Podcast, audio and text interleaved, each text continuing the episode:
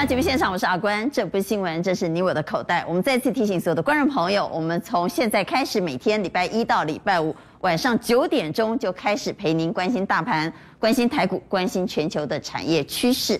不过，指数在今天出现了开低走高的红 K 棒，开很低，最主要是受到疫情的影响，而往上走高是靠台积电拉抬。但很多人担心，这个礼拜会不会是美股的崩盘血腥周？因为有专家说。美国这个礼拜有三件大事会决定美股的生死，所以我们先来看目前的期货盘。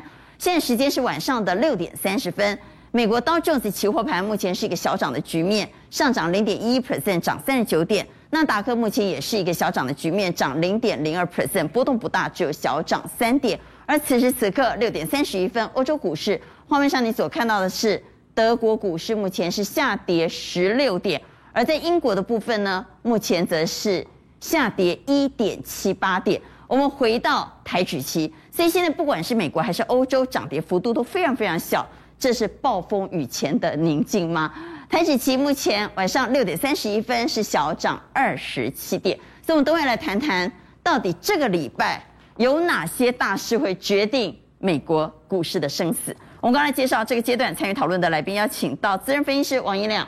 大家好，大家好。资深分析师连干文阿文赛，阿关好，大哥好。好，持续带我们来关注的是万宝投顾总监蔡明章，大家好。邀请到财经所助理教授谢晨业，大家好。好，以及持续关注的是王兆力，阿关好，大家好。好，赶快带观众朋友来关心，专家说什么呢？说美股血腥崩盘要来了吗？啊，这个标题很耸动啊。说这个礼拜有三件大事要决定资本市场的生死，所以蔡总。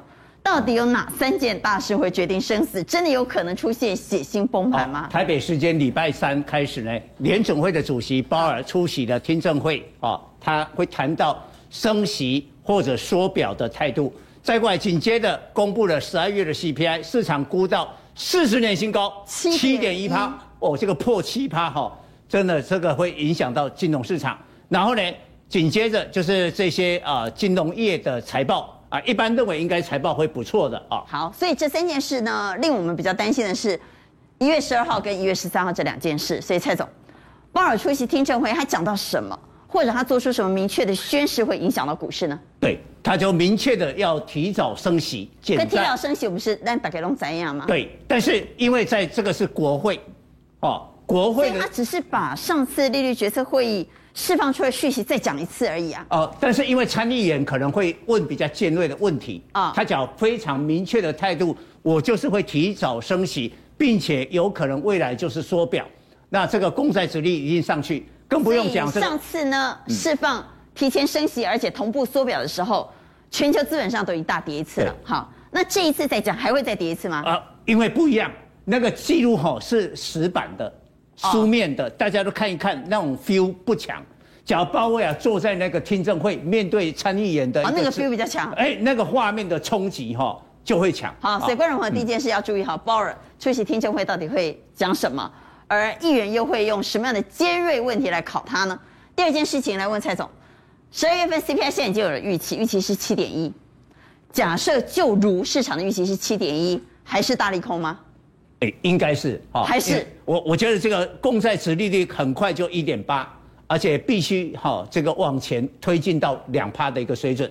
太很多华尔街的投行都预测今年大概两趴以上会维持一段不算短的时间，所以现在要看这个两趴是不是很快的到来。好，所以这两件大事会影响到美国股市，而回到台湾呢？对啊，刚好那一天啊公布了这个 CPI。就是台积电的话说，差别就是说，CPI 盘前就知道，但是呢，礼拜四要等到盘后才知道，嗯，哎，台积电的这个法说会的结果啊，所以为这个台积电的股价也是制造了一个变数，也当然影响到它大盘啊，这个要特别注意。那大立光的话说，我认为会比较正面。会比较正面，嗯，好，所以呃，大立光的这个话说，我我认为，因为股价都没有表现，嗯，他现在讲的东西都是一定会讲比较好的，而且大家觉得基期比较低啊，所以对这个大立光的股价，我认为比较倾向是正面的。好，所以现在全球股市似乎都在平盘上下震荡，屏息等待最新消息。那我们回来看，如果一旦公债殖利率十年期公债殖利率往上飙高来到一点八的话，第一个会先杀的是什么？对，第一个，我们上个礼拜已经看到股王 CDKY，我们看六四一五的 CDKY，请观众再注意一下，跟他把波 key 哈，K 线最那个 feel 就出来，这一段就是美国的公债值利率继续飙高，它已经破底啊，但是呢，毕竟它是股王，只有一档，但是呢，投信认养超过十趴持股的一些中小型电子呢，大概有十几档，我我只是列其中的六档啊。但是我们来看一下，包括了金鸿、建策、德维、强茂、智源哦，这个合金，大概这些股票当中呢，只有这个合金跟智源还守住了这个季线，其他都已经像这个金鸿破了，哎破了嘛，哈，这个都已经呢现行了啊，这个转坏了，而且未来有一段时间，像建策可能上面的月线都要跟季线做一个死亡交叉，那这里面都有它的数字，你看金鸿十六点五趴。那我也告诉观众哈，就是说当联总会的升息缩表来临的时候呢，股票会猪羊变色。我举一个例子啊，上个礼拜的话呢，大陆的 A 股哈有一个王牌基金经理人，去年他的这个绩效一百二十趴第一名，就上个礼拜二零二二的第一周竟然狂跌十二趴，变成倒数第三名。那台湾的股票型基金一百多档，去年平均的绩效是四十趴。上个礼拜第一周很多都跌五趴，今天一百哦，跌五趴。这也就是说，嗯，投信持股高的很有可能一旦出现破口，大家会争相买股票，这是第一个我们要留意的。特别是投信持股高，如果去年股价又涨多，涨多自然本益比就高了嘛，再加上它涨多要赶快获利了结，避免被别人卖下去。所以这些股票非常小心。对，尤其我们看一下三一四一的这个金鸿啊，这是呃去年台股的第一标股，涨了超过五倍啊。那股价你可以看一路的涨，在这个地方。现在投信随便卖都赚，他干嘛不卖？对，对不对？好，而且你看今啊，我们看 K 线，今天的 K 线，其实它已经呢这个两天的跌停，而且今天出现一个重大的一个跳空的一个缺口啊，所以呢这样的股票势必而且。下杀的时候，这个量都都出现了啊。那重点就是说，为什么公债殖利率上去的话打到它？除了认养它去年的涨幅大以外，因为它大概今年我们估它配息配四块，以现在的这个股价两百多块，低，殖利率顶多就跟十年期的公债差不多一点八八。我们要求哈中小型的电子至少是美国十年期公债殖利率要两倍起跳。缴一点八的话，两倍就要三点六，三倍的话要五点四。那台积电的话，那不不能这样比，台积电它就要跟公债是利率差不多。因为这些中小个股呢，风险本来就比较高。对对的，所以你要求的风险比较高。我要是利润报酬没有更高的话，我干嘛要选这些股票？对，对基金经理人来讲。所以呃，这些股票未来可能会持续的受到了影响哦。那我们也看一下哈，不管是外资投信啊，也迅速在，因为上个礼拜都大概尤其投信都被修理到了。所以呢，迅速的开始要调整持股啊。所以第一个呢，十年期公债殖利率往上飙高，最有可能先杀谁呢？杀那些投信高持股而且涨多的股票，这是第一个要小心的。第二个，公债殖利率往上飙高，十年期公债殖利率但往上飙高，对外资而言，那我是不是应该把一些殖利率比较低的卖掉，干脆去买美国十年期公债？所以外资的提款也要特别留意。对，好，包括今年外资哈，它还是卖超啊。嗯，那。当然，他卖的股票，我觉得是他是找流动性，因为今天大盘量缩，只有两千七，他要找能够卖得掉。对对对，好，卖了这个联电，其实联电十二月营收是创历史新高啊，然后华航的营收也创历史新高，阳明也创下历史新高，长荣好也创高，但是我懂，因为包括了像长荣啦或者华航，它上个礼拜的跌幅不大，所以外资今天呢赶快卖的话，他拿回来比较多的钱。但是重点，他买超，他转成什么地方啊？好，我们来看他到底买什么。他今天卖超五十三亿，但他还是买了面板，转到买了金融股。对，然后我们就是很对，就就买这些金融跟这个面板。为什么？殖利率比较高哦。我们看二四零九的友达啊，观众可以看得清楚。其实今天开高走高，然后下面我们看一下，看这个呃外资外资的这个进出啊，呃，因为。估计友达的话，哈，大概今年的殖利率会是三趴到十六趴啊，所以卖了三天以后，今天回补啊，买了三万多张。我们再看一下刚才我们讲的投信啊，所以一样是友达，友达看投信的持股。好，我们回来看友达的投信哈，来，这个换投信，对，所以刚刚看到外资已经是连三买了，那投信呢？所以投信它是卖掉那个中小型的那个认养的股票，现在资金它也布局了面板啊、哦，所以啊，你看友达这种殖利率比较高的，他就把钱啊摆到这个边来。好，所以我们要问各位，刚刚也特别谈到这个礼拜是全球股市的关键周哈，因为有非常多重要的大代志，特别是疫情又超乎预期的严峻，所以。今年还有圆月效应吗？今年农历年前还有红包可抢吗？认为今年仍然有圆月效应的给圈，认为行情可能会陷入焦灼震荡的给叉，请举牌。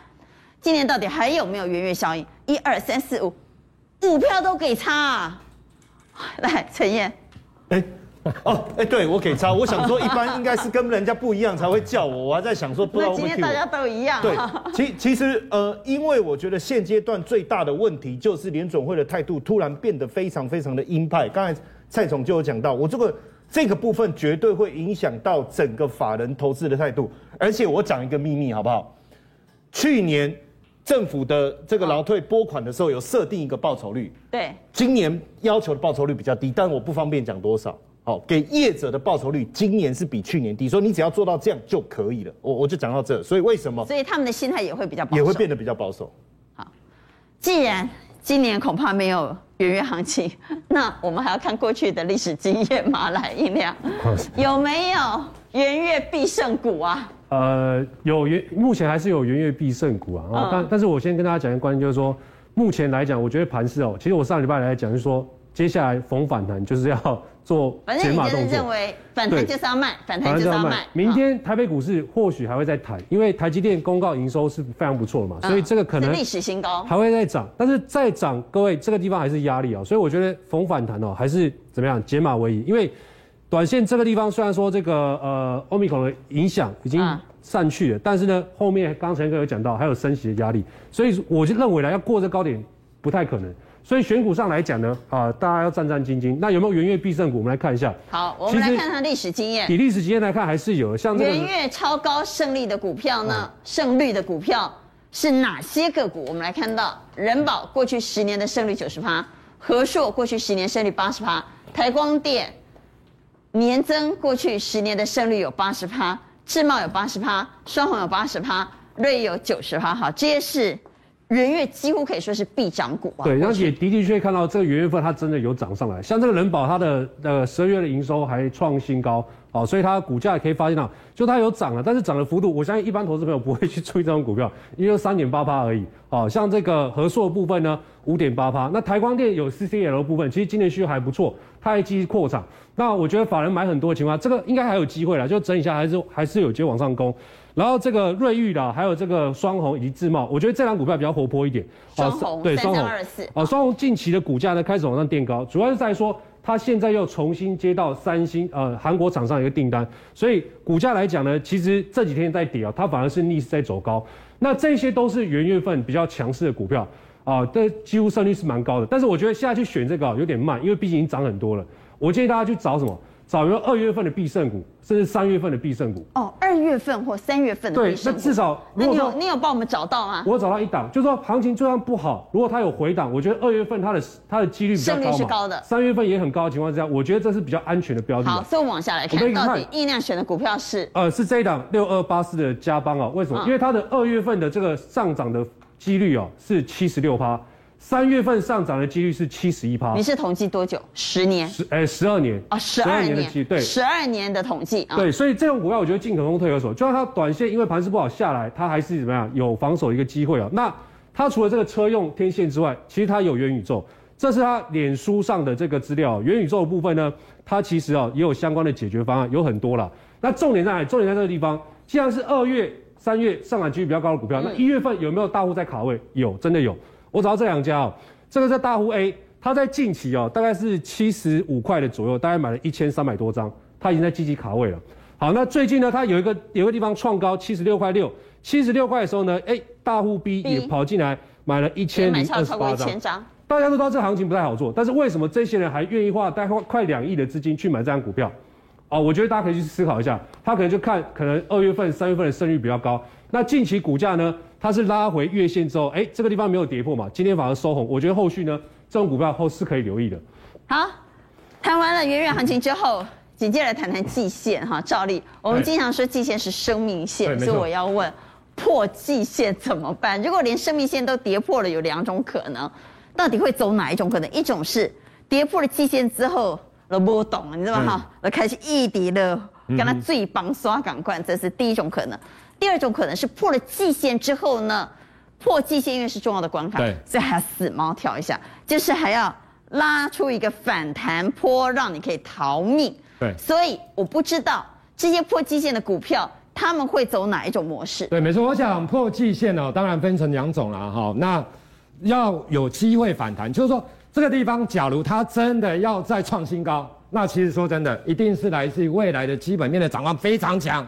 要很强，才有机会拉出反弹，对，它才会拉出比较大的反弹的逃命波或者创新高，一定要未来涨。好，那我们先看致远的部分。好，你看现在它还没破啊，它还没破。对，那它十二月的营收是创下历史新高。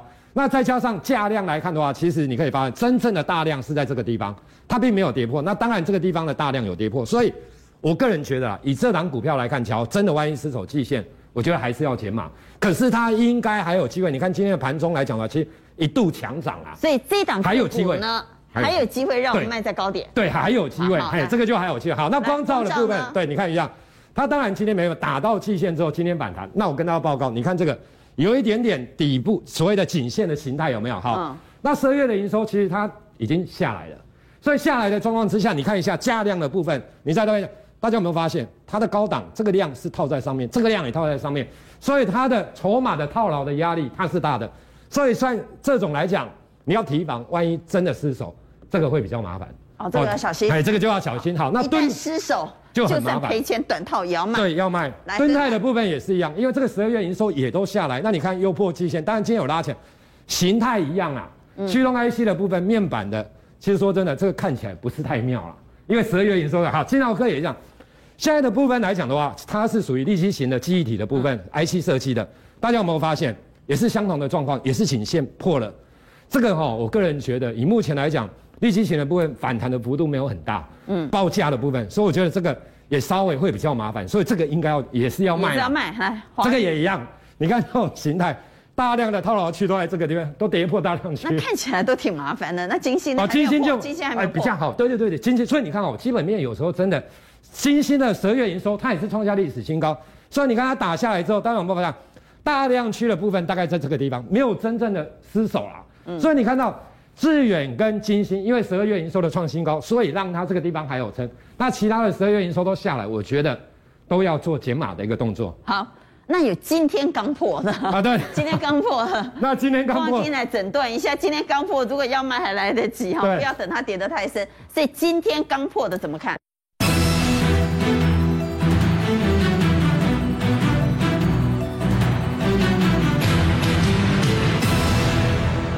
所以今天刚破的怎么看？我跟你讲，这个请教做麻烦的，因为 A B I F 载板呢，它都够贵啊！哈，这外资之前把这三档股票看得太好，看得太好。结果你看一下，十二月的营收公布，全部都没有历史新高，都尤其南电这种算很惨的。所以这是低于预期哦。对，低于预期。所以你看这种颈线的形态、季线，这个都出量灌破，这个很惨啊！我觉得这种好，假如你有。有没有反弹哦？其实我是觉得啦，当然你还是要卖啦，就是要看状况去卖啦。A B F 载板的部分，好，那台药的部分来讲，那如果不谈呢？如果不谈哦，也是要卖啦，因为他们谈也卖，不谈也要卖。对，因为基期真的太高了。A B F 要注意。对，真的要注意。好，那台药的部分也是一样，你看破颈线，这个都是大量套牢啊。哦，那这个说真的，业绩也不太好。十二月尼克森的部分来讲，其实也是相同的状况，今天也破，破了，其实没有拉起来，重新站上季线。又颈线的，这个都很麻烦，然后大量区在这个地方都套了，怎么看起来都很麻烦呢？其实这个都很麻烦，建海也很麻烦，红海比较没那么麻烦呐。我刚刚有点，可是箱型操作，解除质押，解除质押，就是一百一以上卖，一百以下买箱型啊。可是我觉得，我也觉得啊，你没有就不要去玩了，因为那空间不大了哦。那你有的。嗯只要你真的这么爱红海，那你就相信操作就可以了。哦，好，那建汉还没讲。哦，建汉啊，也是麻烦，就这个也是麻烦。我跟大家报告，你看这种颈线，然后这个只要麻烦股就是谈也卖，不谈也要卖了，都要卖。有的时候要壮士断腕了哈。对。那我们刚刚也特别谈到，这个礼拜国内熊多掉要待机的是台积电法说会以及台积电公布的营收。那么今天已经公布了营收，创下历史新高，我们也就放心了。当然，我们不知道到底礼拜四的法说会会说什么。问题是在法说会还没有召开之前，竟然传出什么呢？传出金元代工第二季开始要冻涨，就是本来涨价的趋势要在这里打住。那台积电还会再涨吗？所以这是真金价啊，这是真的消息还是假的消息啊？好好的，我我想就说，我们来看六宫格的部分哈。嗯。那今天有一个消息的话，就说会动涨。动涨是今天给的。那个台积电的话，它因为有一千五百亿像 NVIDIA 或者是 AMD 啊，或者是高通，啊，或者是像苹果，就给它钱了，所以它今天涨九块钱哦。贡献指数的话，呃，将近七八十点，大概八十点。那联电的话就说你动涨，好，你动涨啊，所以原则上它压力就比较大。那世界先进因为只有八寸厂，所以它压力也比较大。有动涨的压力。那动涨对谁最有利？压 IC IC 设计啊，哎，你不涨我涨价了，呃，IC 设计哦就比较好。那 IC 设计里面营收创新高的股票就大涨。你看资源哦，一开始的话就拉涨停板，哎，今天盘势不好哦，这边就拉涨停。创维营收创新高，哎，这边就拉涨停。那它是设备啦，哦，但是也有关系啊。十二月营收创新高，哎，股价表现很好。啊，文森，如果从股价的角度来看，晶圆代工第二季要动涨，这件代志那就是真的呢。哦，其实我们这样来讲，哈，很多东西是 common sense，就是按照一般的的规划。哦、好，哎，你看啊，晶圆代工的存货的话，七十六天，以前是五十一天，现在七十六天，太高，太高，太高了。好，第二个，晶圆代工资本支出。哇，增加这么多啊，这一定哦会产能过剩，过剩啊，这一定是涨不上去。那这个问题的话，吼，其实魏哲家以前有讲过，他说吼，为什么这个会高库存？因为就是航运股的问题，因为航运股运不出去呀、啊，所以是运不出去，而不是需求端出了问题。对对，就是我这些货我要运出去，结果你们慢吞吞的说啊，塞港怎样一大堆的。所以，我这个高库存哦，不是需求的问题。所以也就是说，到底会不会动涨？我们要从需求端来看。对，如果需求端仍然非常强劲，那就不见得会动涨。对，所以这个所谓的库存增加，主要是因为运不出去。哦，那就不是需求端出的。第二个说，呃，资本支出那么多，对，那会不会产能过剩？其实这个资本支出哦，这个东西是台积电的。台积电三年的话是一千零八十三亿，不是一千亿哦，是一千零八十三亿。这里面还有中芯。但是中芯哦，它非常多，但是问题是说美国要抵制中芯，所以中芯的资本支出根本都弄不出去，没有设备，所以这个边全部都是台积电。这边如果增加的大部分是台积电，那这边还乐，因为台积电会扩厂、啊。这个台积电为什么要增加？因为它的人工智慧还有高运算的晶片的话，需求太强。因为我们知道台积电的习惯，很多厂商是他先扩厂之后。我预期会好，我先扩厂，然后再来等订单。对，台积电不是，台积电是我已经有订单了，我已经攒下价了，然后被搞背啊，大家拢不会都要等，我才去扩厂。所以如果扩厂的资本支出集中在台积电，那哪边还乐啊？对啊，所以实际上他们是大家口供哦。分析师在预估，你看你高库存，资本支出增加，这产能会增加很多，但是实际上哦，现在的八寸厂哦。没有人在盖，所以数字不能纯粹只看数字，对对，还要看数字的背后。现在八寸厂一个要十亿美金，那你换算它现在价格的话是多少钱？现在盖八寸厂是没有利益的，所以变得没有人盖八寸厂。八寸厂全部是在原来的厂增加设备，所以它增加的只有十七个 percent，很低很低。所以六十五寸的还有四十寸的哦，现在产能利用率是一百二十个 percent，所以现在是晶片荒。你看晶片荒，所以芯片荒其实还无解，对不对？对，到目前为止还无解。现在晶片荒，你看哦，在日本有很多家庭没有热水器，买不到热水器。我们知道晶片荒可能会影响到手机，晶片荒可能影响到电动车，影响到车子燃油车，怎么会影响到热水器？热水器里面有晶片，所以现在连热水器都出不了货了。对对，有一千四百个家庭去订货。没有办法啊，冷的要死，只好去冬奥。冬奥那边有四千部，好，那些选手村里面有四千部。借我借我，哎，就借他一千四百部。你看看，去买。金片荒已经扩及到各行各业了。对对对，对墨水，连墨水，你是说什么墨水？影印机的墨水？哎，卡弄的那个加的墨水，那个墨水其实要用晶片去控制它的量，不是用人去控制它的量，是晶片啊，没有晶片，所以他不知道要怎么去弄墨水。所以现在你可以发现，缅甸家人的墨水的话，都因为晶片荒的关系的话，现在生产有问题。那很多都拿不到墨水。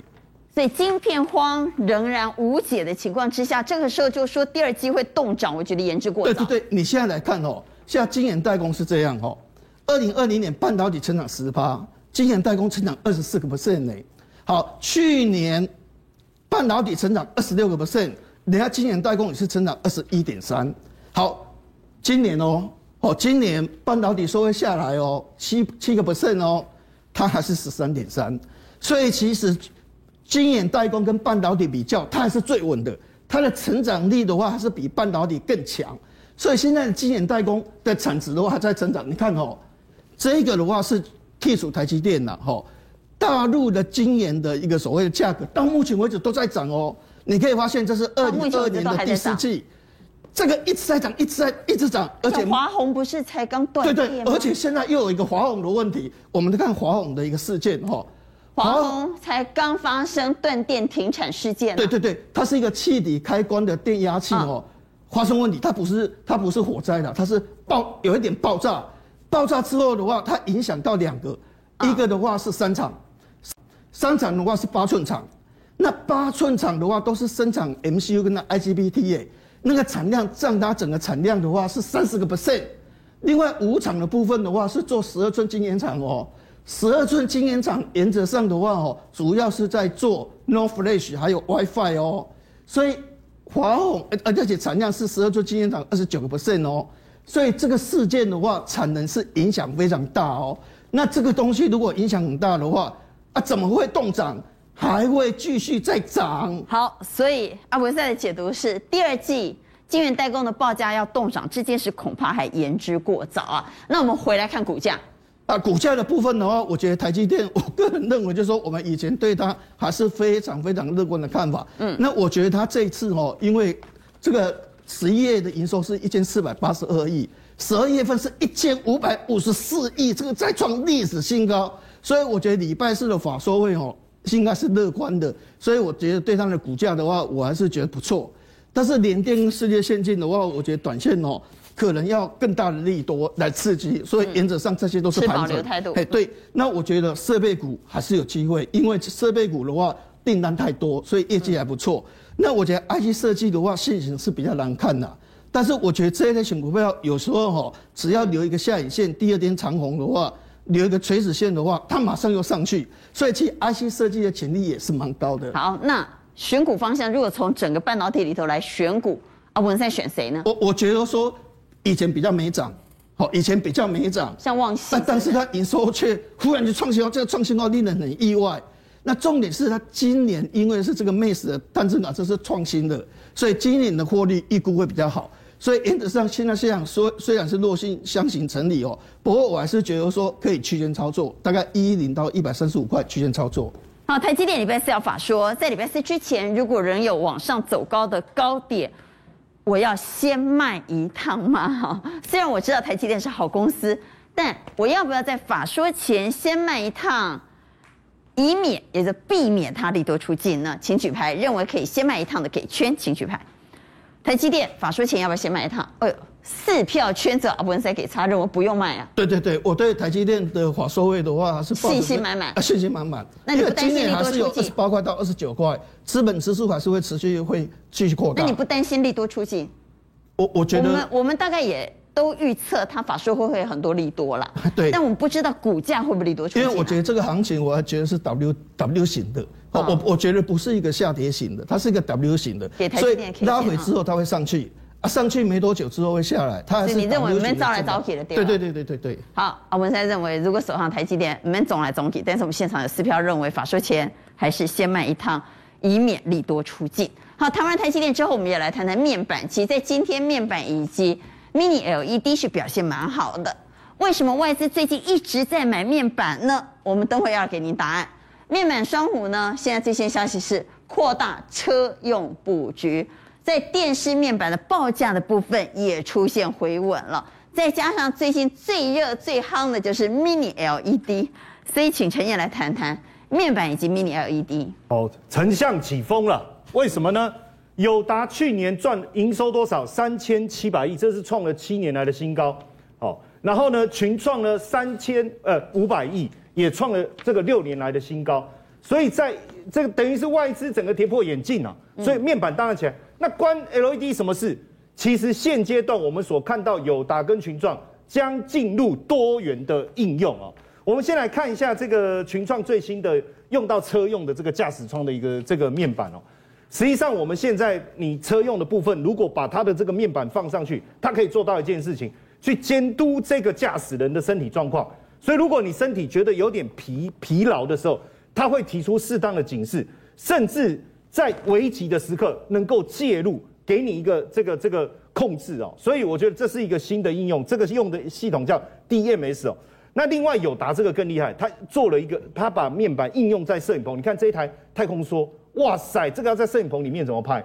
结果仔细一看，不是啊，原来他做了一个这个摄影棚是十五公尺乘以六公尺这样的一个长度，然后变成两百七十度环形，还有天幕哦。那这样子可以做什么？你看哦，这台车哇，在这个美国的六十六号公路，它可以在各个城市之间遨游，哇，还有风哎，这应该是在这个实景实地拍摄吧？你看。还直接马上再杀到上海外白鹿桥修嘛，咱要不扣零，对不对？怎么可能这样一直拍一直拍？结果原来你看左下角，原来它就是在这个摄影棚里面，这都虚拟的啦。哇，这个拍完马上，哎，这个很进步的哈。当然现阶段我觉得更另另外一个，刚才就说多元的应用，就是摄影棚也是这个概念。没错没错。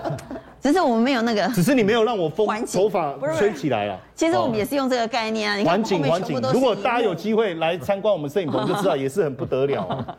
那当然，刚才讲到这个呃 LED 的部分，重点是 Mini LED，因为去年整个销售五点一万台整个显示器哦。那今年预估有安装这个 Mini LED 的应用的产品，平板会成长八十趴，笔电会成长一百五十趴。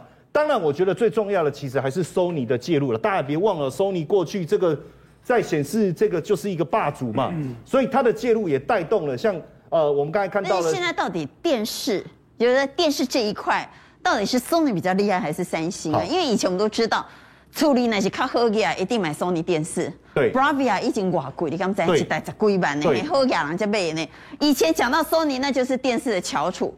但现在还是吗？其实因为最早是 Sony 做这个叫做特丽红的呃特丽霓虹的这个技术嘛，那就是让它一直在这个电视界就是维持这个霸主的地位。可是后来不是出那种超薄的电视了吗？啊，他没有适时的切入，变成它要去跟别人进货，那这下就麻烦，成本越来越高，导致它亏损。结果他就找了谁合资？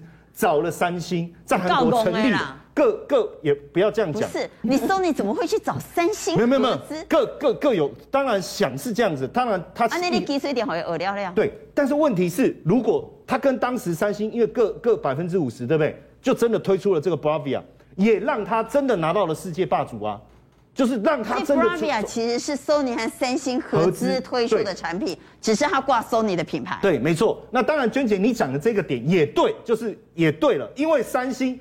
在 Sony 的鞭策之下，因为他就也很要求嘛，工程师也派驻到韩国去嘛，而且还要求说，你做出来这个产品一定要送回日本 Sony 的日本厂，我要检测过你才能出货。也就因为这样，三星就学会了，哎呦，学会就壮大了，他就把 Sony 的股份全部买回来了，现在是百分之百，三星百分之百持有。所以当初我们合资那家公司现在已经三星百分之百持有的，所以它现在也市场好像三星比较厉害。对，所以它现在推的这个叫做。Micro LED 哦，实际上 Sony 现在切入 Mini LED，但是 Mini LED 其实是 Micro LED 的过渡期的产品，过渡期的产品。所以现在三星推的这个荧幕，它做到什么程度？让这个荧幕随时随地在你家任何一个角落都出现哦，可能是你的沙发，可能是你的墙壁，它它的颜色逼真的程度是你分不出来它到底是电视荧幕还是你家的实景。那为什么可以在？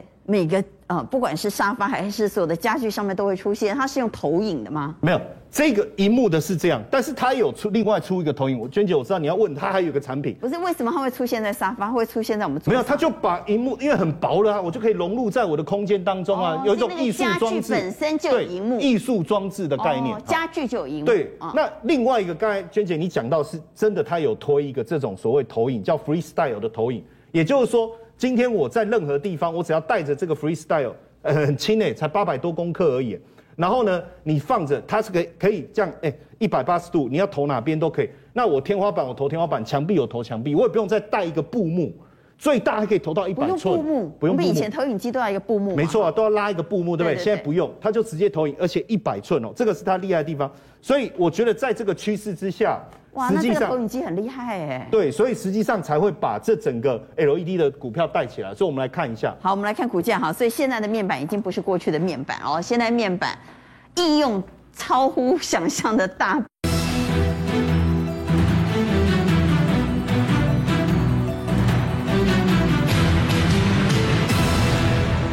现在的面板已经不是过去的面板哦，现在面板应用。超乎想象的大，不管是在车上，在家里，对，几乎所有的家具都可以有面板。当然，因为现在面板的报价止跌，对整个面板产业来讲也是一个利。我们来看一下报价，对，看一下报价吗？对，你看哦，三十，这是元月份，三十二寸跟四十三寸已经止跌了，然后五十五、六十五跌幅也缩小，跌幅缩小，跌幅也缩小，这个是一个非常重要的利多。大家刚才的营收的成长，加上报价的止跌。加上 Sony 也介入 Mini LED 多元的应用，因为现在 Sony 推的那个，哎，饱和度各方面其实我觉得还是很好。可是你刚刚不是说 Sony 是过渡期啊？LED 是过渡，Mini LED 是过渡期。哦，Mini LED 对，但是它推出的产品还是很吸引人的。好，当然我们来看一下哦，就整个这个面板的来讲哦，实际上最近我觉得这几天有一个呃特点啊，因为今天大盘强，那如果它还是弱，我们刚才讲那些其实都给供哎，可是它，可是它却。在昨天弱，它跟着弱，可是今天强，它能够大幅度的上扬，所以我觉得那个底气是在的。那因为啊，重点我觉得是技术指标一，这个叫强弱指标，它就马上就转强就拉上来了哦。所以友达也好，群创也好，我觉得其实我没有那么担心，而且搞不好这几天直接就跳上这个月线就翻多。你们那些看空的人，不是站上月线你就翻多吗？呃，我也是这样子嘛。所以站上月线有就有机会。当然刚才。这个照例讲敦泰，这个是事实，因为它的营收上去下来稍微弱势一点哦。那但是我觉得重点我会放在 LED 啦。为什么？因为今天整个 LED 的族群的表现，我觉得非常的强劲，而且获利其实真的好。而且它的它的强弱指标跟面板稍微不太一样，面板是下去想办法勾上来，它是续续强，它是续强，他们这都是续强。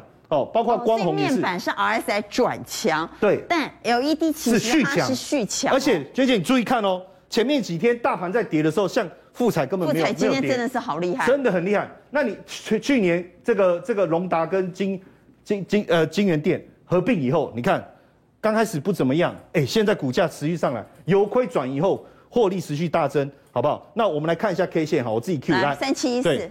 好，你看连续几天的涨，当然大家可能会有点担心，娟姐说啊，那涨这么多还可以追吗？可是我觉得现在还没问他都帮。对对对，现现阶段现阶段哦，因为我觉得这个会不会 RSI 会不会在高档啊？会不会在高档？现在已经这个没有关系了，八十嘞，八十。没有，它只要稍微修正一下，这个就会稍微和缓一点点。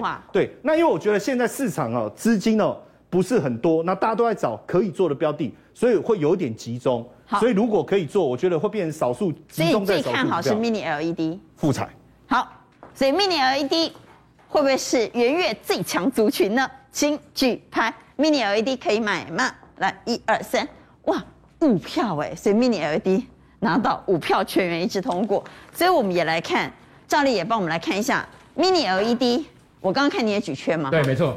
好，对 Mini LED 的部分，其实我跟大家报告了哈，因为去年其实是去年是 Mini LED 的元年，因为呢，Apple 出了 iPad 跟 MacBook 两款，iPad 一款，MacBook 两款，所以你可以看到现在 Sony 啊等等一大堆厂商都要跨入 Mini LED 的部分。好，那我跟大家报告，其实刚刚陈彦兄有提到三七四的复彩。富彩的股价真的涨翻天了，那当然，所以你不认同是吗？不是不是，OK，那很那很不错，那很不错，只是说很不错，对，很不错。他是不是追价？呃，他他是说要追价了，可是那你有认同他追价吗？我觉得你可以转换到光弘的部分。为什么你为什么我这样说？因为其实富彩的部分，挑拨离间。你是以外供富彩哈，以这累积的啦，伊嘛是上游，其实 LED 里面哦，是中上游可以享受的本益比比较高，下游的封装测试它享受的本益比比较低，所以你像易光那种，它的本益比就很低，可是。上游磊晶或中游金利的部分，好，好那光红的部分，上涨，你会往上游涨，它也是一样嘛，它也是磊晶跟晶焽厂的部分。那我们先看现行，其实哦，Mini LED 的部分，其实它在扩散啊。你从富彩、从台表科、从惠特到之前的泰鼎，到现在的光磊的部分，光红的部分，因为大家比较不知道，其实它也是 Mini LED。好，那感测元件跟红外光的部分占它的营收高达四十三趴。其实光磊这一波的大涨，很重要的原因也是来自于感测元件。今天的联家也很强，因为这是车用的 LED 的部分，所以它有族群性。对，它有族群性。联家上来之后，我觉得光弘也也有机会。那防疫概念股 UVC 的 LED，就是那种红外线杀菌的，因为最近。防疫的股票不是也很强吗？那这种是有 EPS 的。那预估去年获利创十年新高。好，那我们来做比较。其实光磊的部分来讲，去二零二零年前三季这样子，去年前三季成长、成长、成长。可是你看一下前三季的 EPS，其实光弘它是不错的哦，一点一四哦。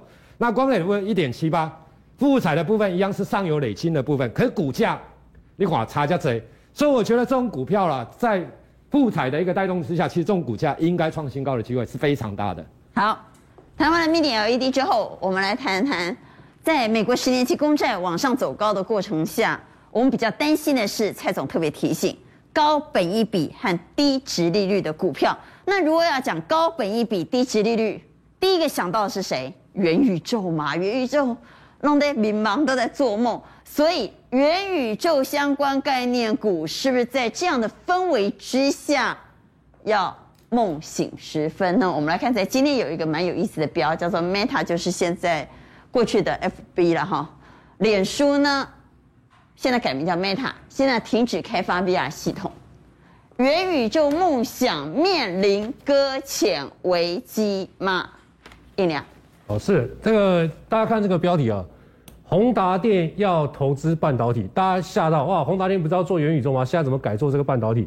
所以呢，也造成就是说，也大家回到地球表面是。对，他要告诉各位说，这个还在一个想象阶段，大家目前来讲盘势不太稳啊，要注意一下这个股价啊，要接近地球表面一点哦。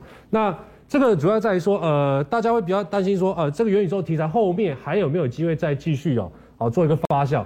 但我们可以看到说，目前来讲，整个元宇宙概念股的题材，其实在盘盘市当中啊。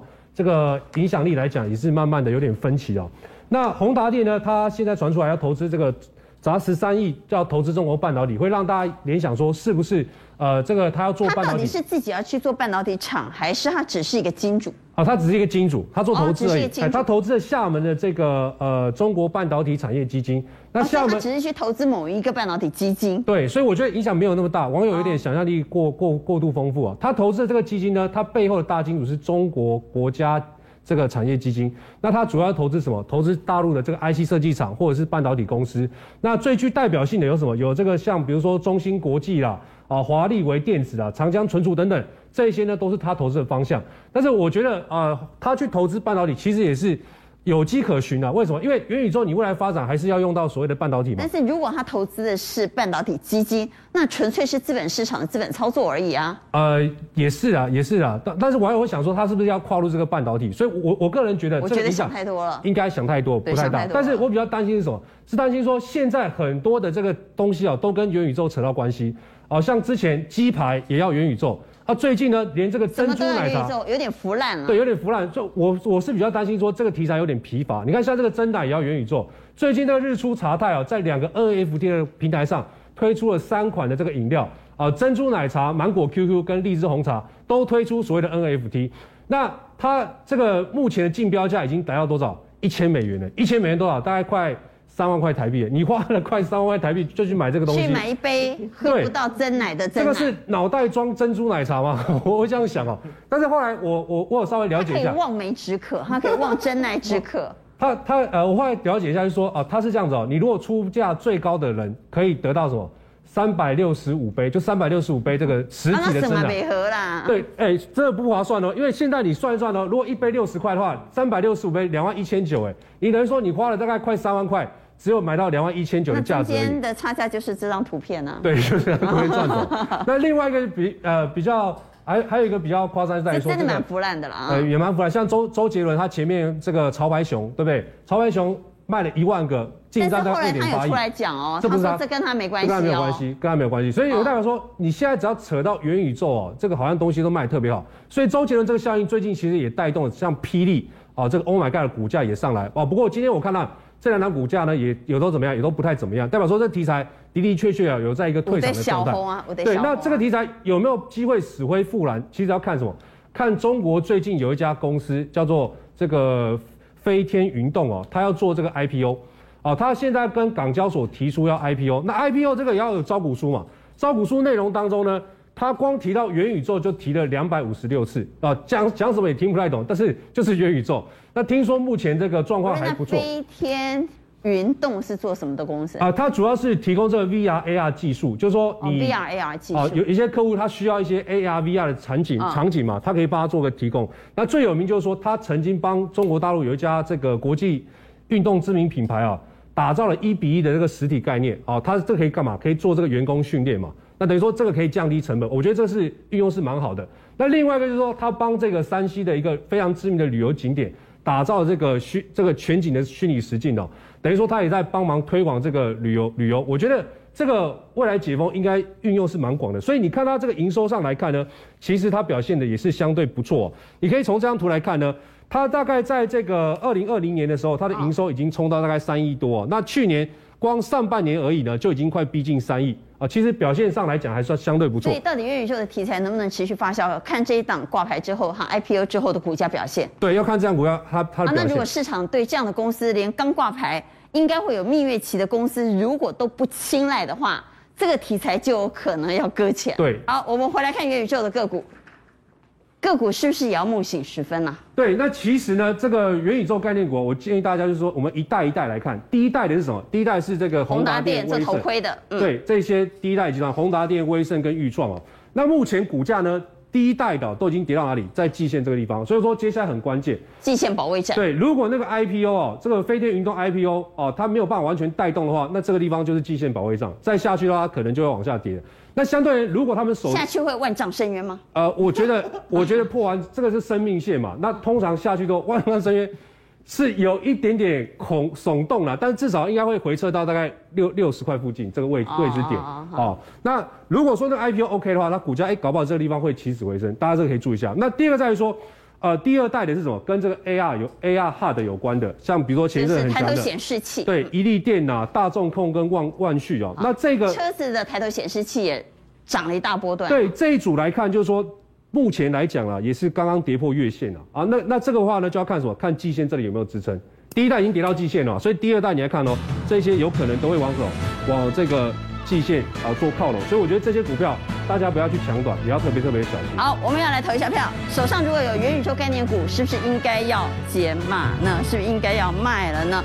请举牌，认为应该要卖的给圈，请举牌。好，手上元宇宙概念股的，一二三四五，哎呀，五票都说。如果观众朋友你手上有元宇宙概念股，还是逢高先卖了。